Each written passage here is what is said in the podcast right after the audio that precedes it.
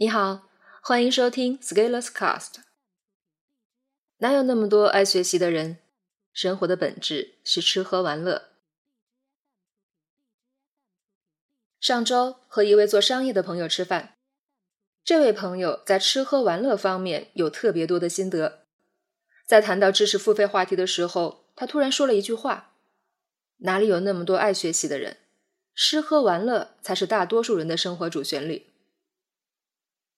一语惊醒梦中人，在知识付费的浪潮下，真的是每一个人都热爱学习吗？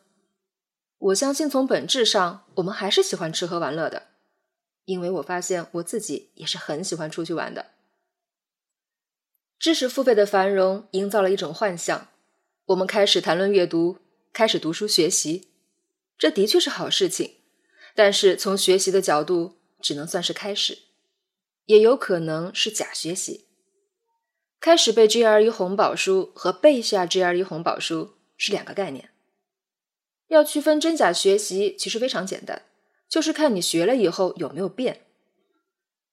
这个变来自于自身真实的感知，而不来自于他人的吹捧；来自于自己长出了学习的肌肉，而不来自于分享给他人看，因为后者很容易造假。我一直认为，真正的学习是会带来痛苦的，一定是会把自己撕裂拉伸的。尤其是当你接二连三看到不懂的东西的时候，就会开始焦虑、犹豫、怀疑人生，从而想撤退到舒适区。你想象一下，自己在中学时代学的有多虐心，但是学好了、考好了，能上好大学，生活有更多可能。对我这种生于五线城市的人，如果不是学习，我无法走到北京并且落户。而这些改变，就来自真正的学习。但是大部分人是无法忍受这番痛苦的，所以我们会不断徘徊于吃苦和享乐的迷茫之中。想改变，怕苦，但是生活又更苦，于是不得不想改变，不断摇摆。从这个意义上，绝大多数人是无法胜任真正的学习，因为真的很辛苦。于是搞搞学习的样子，聊表安慰，更省事儿。这里要谈到“快乐”这个词，从根子上说，我们都渴望快乐，我们采取行动追求我们认为可以带来快乐的东西，努力逃脱给自己痛苦的事物，这是生物的本能，是兽性。为什么说吃喝玩乐才是大多数人的生活主旋律？吃喝玩乐可以以最短路径、最低成本带给我们快乐，至少让我们逃离痛苦，哪怕短暂。午夜降临，在北京的鬼街走一遭，去三里屯的小巷瞧一眼，花红酒绿的灯光下，男男女女相聚在一起，三五成群，觥筹交错，相拥而动。找到好吃的，找到好玩的，来一发，爽一把，深深嵌入我们神经，成为反应机制。当我们把自己放纵到这样一种仪式中，不管饕餮还是挥霍，不管纵饮还是醉酒，可以得到不同形式的快感，而快感来得快、猛、狠的时候，我们会认为感到了快乐。快感往往来自于及时性，做出一个动作，马上就有一个反应，这个反应能直接带给我们体验。及时性越强，感官刺激越强烈，越可能从中得到快乐。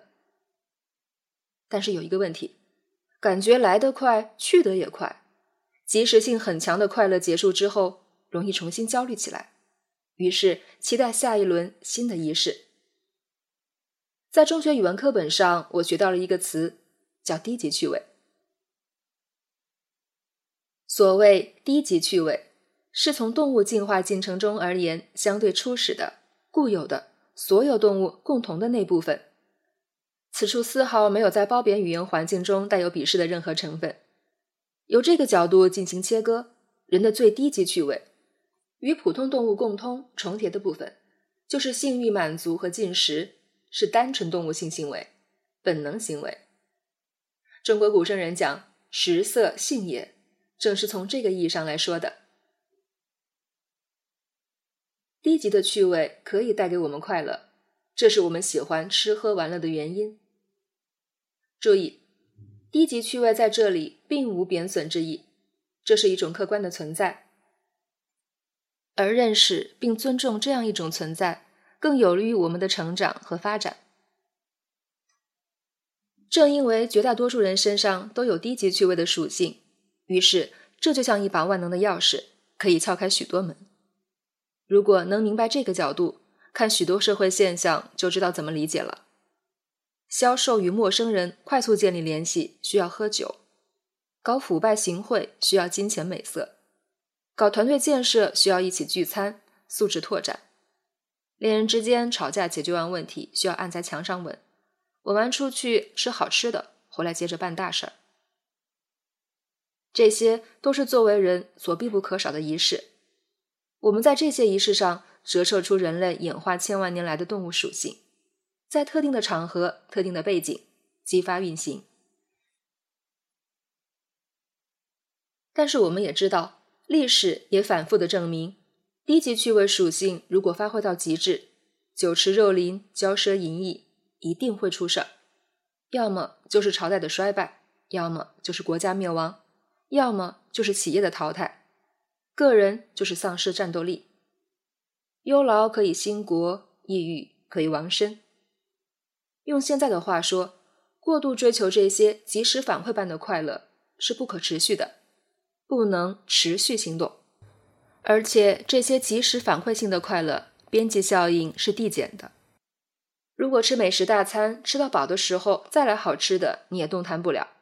这时候你无法享受到美食带给你的快感。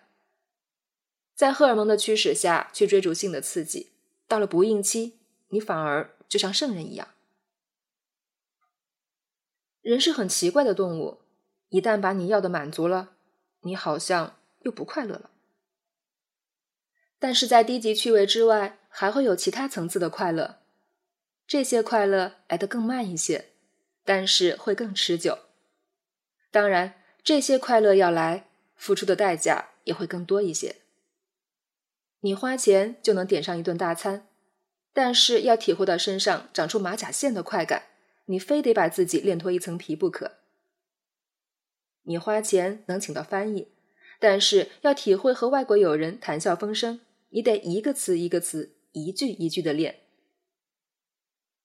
这些都离不开学习，从不会到会，从不知道到知道，从不掌握到掌握，最后我们得到了一个相对持久的快乐。也许我们会说，精神愉悦。我不知道你现在是否快乐。如果你一点也感受不到快乐，那你可以先从低级趣味层面的快乐开始，该吃吃，该喝喝。但是要注意，一旦低级趣味满足了，你马上需要高级趣味来驱动你进一步的行动，否则你仍然终究会不快乐。高级趣味的一个好处是取之不尽，用之不竭，因为我们大脑的能力还有许多开发空间，而我们感官器官却很容易过载。从持续行动的角度，越是高级层面的快乐，越容易持续下去。孔子的精神流传千年，三千年前人们吃什么，现在很难捕捉到。持续行动就是持续稳定的制造快乐。我们先从低级趣味开始，先从吃喝玩乐着手，然后提升改进，进阶高级快乐。Scalers Talk。成长会的核心就是一群人的吃喝玩乐，在吃喝玩乐的基础上，我们还是要一起学学学，做做做，念念念。纯粹的玩乐在时间上太容易耗散，我们既要抓物质文明，也要抓精神文明。但是我们也要认识到，世界上爱学习的人其实并没有那么多，多数人仍然会沉溺于感官的愉悦里。所以，我们的持续行动其实永远是一小部分人的专享，更多的人其实无福消受。但是这完全没有关系，团结那一小部分，给自己生产快乐，自给自足，于是有了动力与整个世界互动。这其实是一件非常美好的事情。我愿意和能感受到这些美好的人一起分享持续行动的美好。但是，知道并不是所有的人都爱学习，可以让我在以后写文章的时候下手轻一点。本文发表于二零一七年四月二十五日，公众号持续力。如果你对文章感兴趣，欢迎到节目简介处获取原文地址。那么，下期再见。